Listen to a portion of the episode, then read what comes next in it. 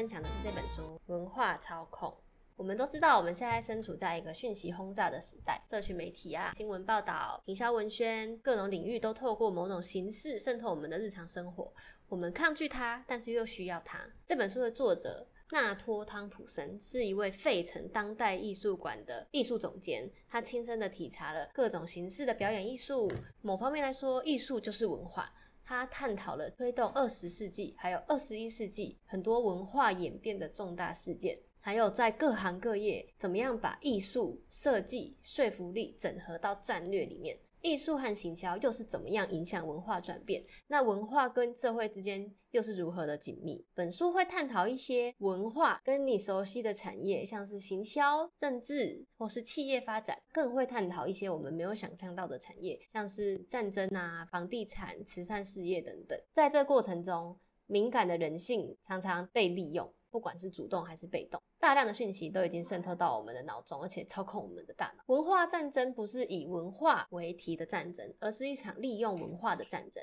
一直以来，艺术家、政治家、资本家都非常懂得操控这个文化力，展开影响，而且驱动着人类的不理性。作者说，文化战争不是近几年有了社群软体才突然发生的，它一直都在。唯一改变的是它的规模，还有传播的速度。这本书它用不同领域来分类各个章节，并且以文化在其中所扮演的角色来作为主要脉络，加上很大量的历史故事，客观的说明，让人跟着它的逻辑分析一起理解文化以我们想象之外的方式扮演的角色。以下我就将依照作者的分类，大致说明各个产业的文化战略。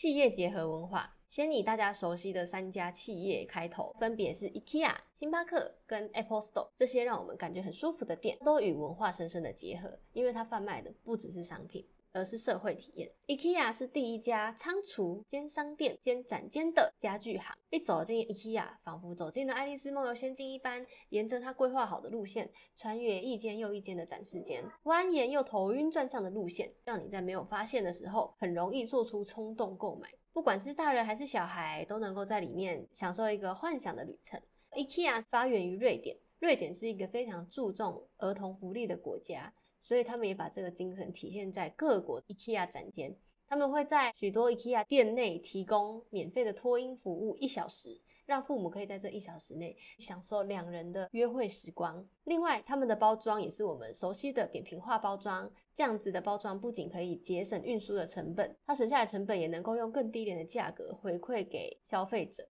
而且更重要的一点是，消费者拿到了这个产品之后，需要回家自己组装。在这过程中，自己仿佛也成为了 IKEA 的一员。而研究也显示，消费者对于自己组装起来的东西，他们会有更深的牵绊感，他们会更喜欢这个家具，更舍不得丢它。你是不是也是这样呢？如果你仔细观察，Apple Store 几乎没有收银台。走进 Apple Store，映入眼帘的就是简约的木桌、白光，还有穿着蓝色 T 恤的 Apple Store 的店员，或站或走，可能是在跟客人聊天。或是在玩他们展示机，时不时还会举办工作坊，教导 Mac 的使用方式以及应用的器材。因为 Apple Store 在创立之初就立志提供最好的服务，强调社会性优先于零售，所以比起商店，你会觉得他们好像更像是学校的辅导室啊，或是图书馆。因为在店内，你可以感受到真诚的人际交流感大于购物感。许多人上班就从星巴克开始。走进店面，扑鼻而来是浓浓的咖啡香，还有袅袅的咖啡机飘散出来的蒸汽，以及机器运作的声音。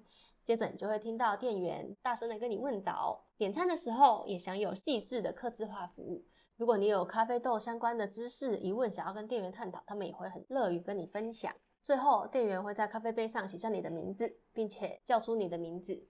现在几乎每一个城市都可以看见星巴克门市，但是这一切一点都不是巧合，这是星巴克的董事长舒兹的精心设计。因为早在十七世纪的波兰，咖啡馆就是人们交换讯息的地方。在咖啡普及到欧洲之后，人们就会聚集在咖啡馆，像是卢梭、伏尔泰、狄德罗都常常到咖啡馆畅谈，最后促成了启蒙运动。十八世纪，富兰克林也常常到伦敦的咖啡馆去畅谈理念，在咖啡馆。不只可以享受咖啡因带来的刺激，它更是一个人群之间想法汇集的地方。而星巴克，它就是把欧洲的这种文化风格带进了美国，营造另外一间公民意识的体验空间。上面这三个案例，他们当然不只是销售体验空间，他们还是会贩卖商品赚取财富。除了这些公司之外，现在也有很多新兴的店家，像是餐酒馆呐、书局、有机食材行，他们也都提供了社会连接的场所。我们是群居动物，我们需要这些，这些商店刚好就满足了人类的本质。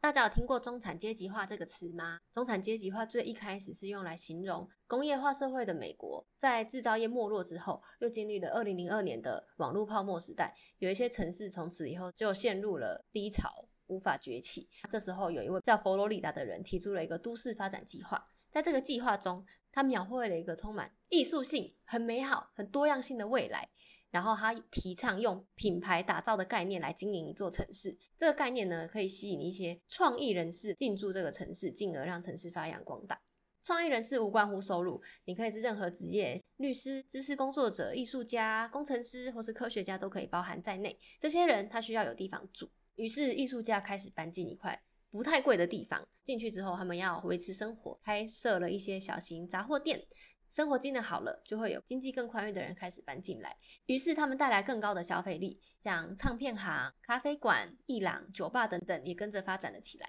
这个区域变得更富有之后，其他的大型公司就发现这里了，所以像是星巴克啊、大型超市啊等等的，最后也都搬进来这边。这边吸引的人越来越多，大家对房子的需求也越来越高。带动了房价跟租金水涨船高，最后这个原本地区的经济成功转型了，带来的副作用就是它排除了原本这些生活在这边经济能力没有这么好的人，而且原本可以负担的房价也变得不那么可以负担了。以刚刚的案例来说，文化在都市转型中也扮演了一个核心的角色，但是同时也赶走了在地的居民。而经济转型带来的效益，究竟是谁得到了收益，谁又承受了损失呢？似乎这个问题就被大家所忽视了。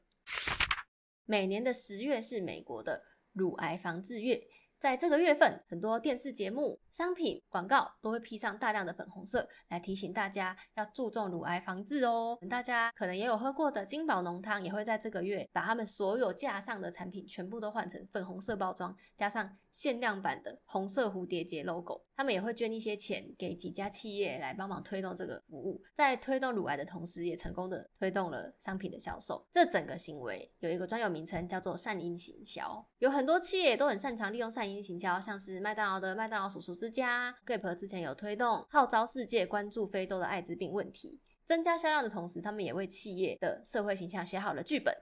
但是有一点矛盾的地方是，麦当劳它同时也是贩售低价的机改素食，而且同时给予员工的是最低薪资。Gap 之前也有被爆出在亚洲设立血汗工厂以及虐待劳工的争议。作者提出这个议题，他是想要探讨企业级这些慈善行为，理论上出自于自愿。无私的自动自发的捐献，实际上背后还是会涉及一些利害关系。华伦巴菲特的儿子彼得巴菲特，他曾经就发表一些评论，批评慈善产业情节。大致上是说，资本主义创造了庞大的贫富差距，少数的人获得更巨大的财富。然后这些巨大的财富再利用回馈社会来为自己洗白，除了洗白他们外在条件之外，更多的可能是洗白他们自己的良心。而且这些人可能会认为他捐了钱就可以解决问题，不管这个方法是不是适用在另外一个地方，捐钱的人会觉得这个方法是好的，你就拿去用。但他们并没有考量到可能地理因素、环境因素、文化、政治因素是不是适用。有一点像是慈善殖民的意味。虽然这么说，但是慈善行为它本身，不管是行销或是心灵安慰，基本上只要有一定的效果，不管是实质的帮助或是情感上的影响，它都是有帮助的，也都会以某种方式付出。所以考量到现行的社会架构就是这个样子，善因行销它最终利用的也是基于人类感受到的世界观，所以要把财富形象简化成谁是谁非，没有这么的简单。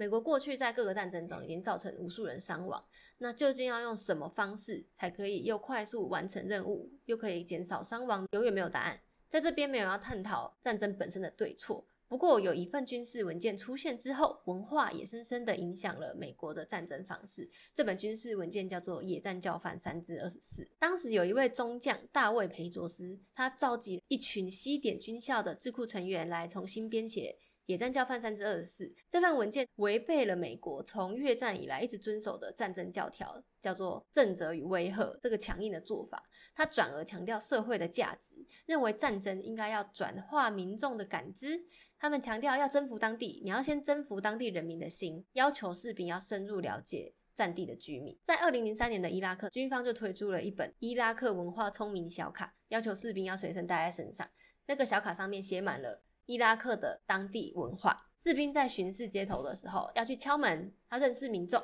看着他们的脸孔，了解他们的名字，并且在战争过程中要协助当地重建他们的政治跟经济条件。当裴卓斯协助当地重建的效果显而易见的时候，美国军方内部就悄悄地发生了文化转向，改成强调人民与社会。不过后来，美国觉得这个方法好像很有效，他们想要把这个方法复制到阿富汗战争的时候，因为他们把这个规模扩大了，他们设计了一个计划，并且要在这个计划招募美国的人类学家一起执行。那在招募人类学家的过程，就引起了两方的论派。同意加入的一方认为，用这个方式来减少战争中伤亡的人数是一种好事。但是反对方却认为，当人类学家用他们的知识来帮助战争的时候，无疑是把人类学的研究变成杀人人类学研究。他们觉得这是一种背叛。于是最后这个计划没有办法招募到充足的资深人类学家，只能招募到一些可能还是大学生啊、研究生啊，训练比较不足的人类学家。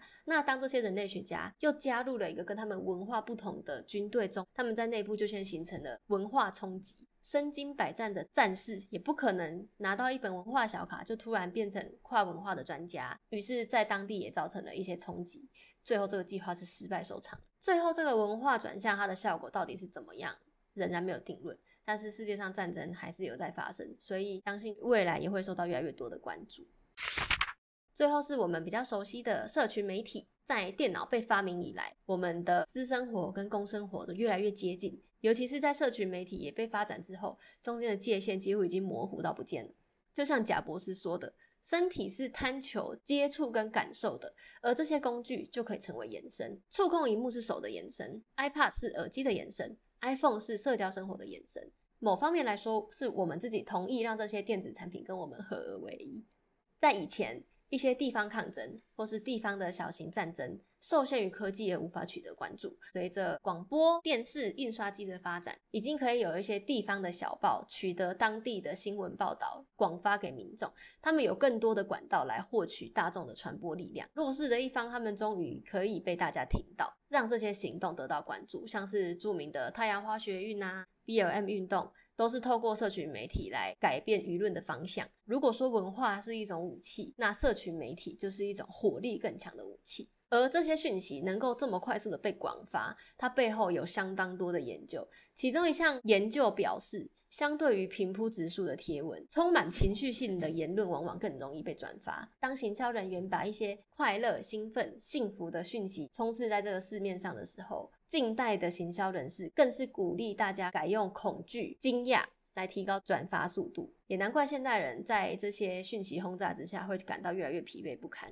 像是之前美国川普的言行，不管他的内容怎么样，他就是透过了充满恐惧、充满妄想、充满种族主义啊这些情绪性的资讯来挑起人们的情绪。不管怎么样，他达到了高度曝光的效果。虽然这么说，但是作者认为。在现在这个文化规模强大到影响到全世界的时候，当初发明电脑的人，甚至是发明脸书的人，可能也都没有想到事情会是这样子发展。大企业虽然擅长利用广告来控制人心，来取得一时的效果，但是他们恐怕也没有办法改变长期的走向，因为人是不理性的，这个社会其实没有办法掌握在特定人的手里。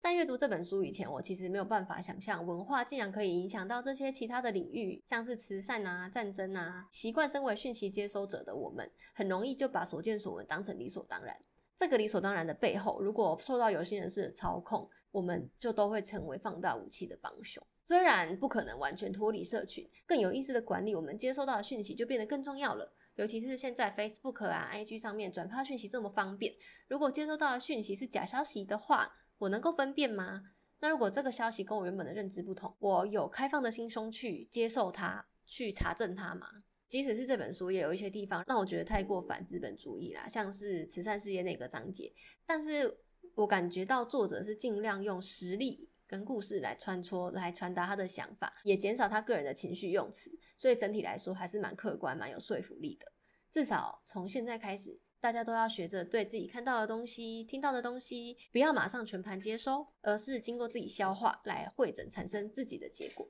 谢谢大家听到这边，我是彩彩，喜欢的话也可以帮忙按赞、订阅、分享给你的好朋友。我们下次见哦，拜拜。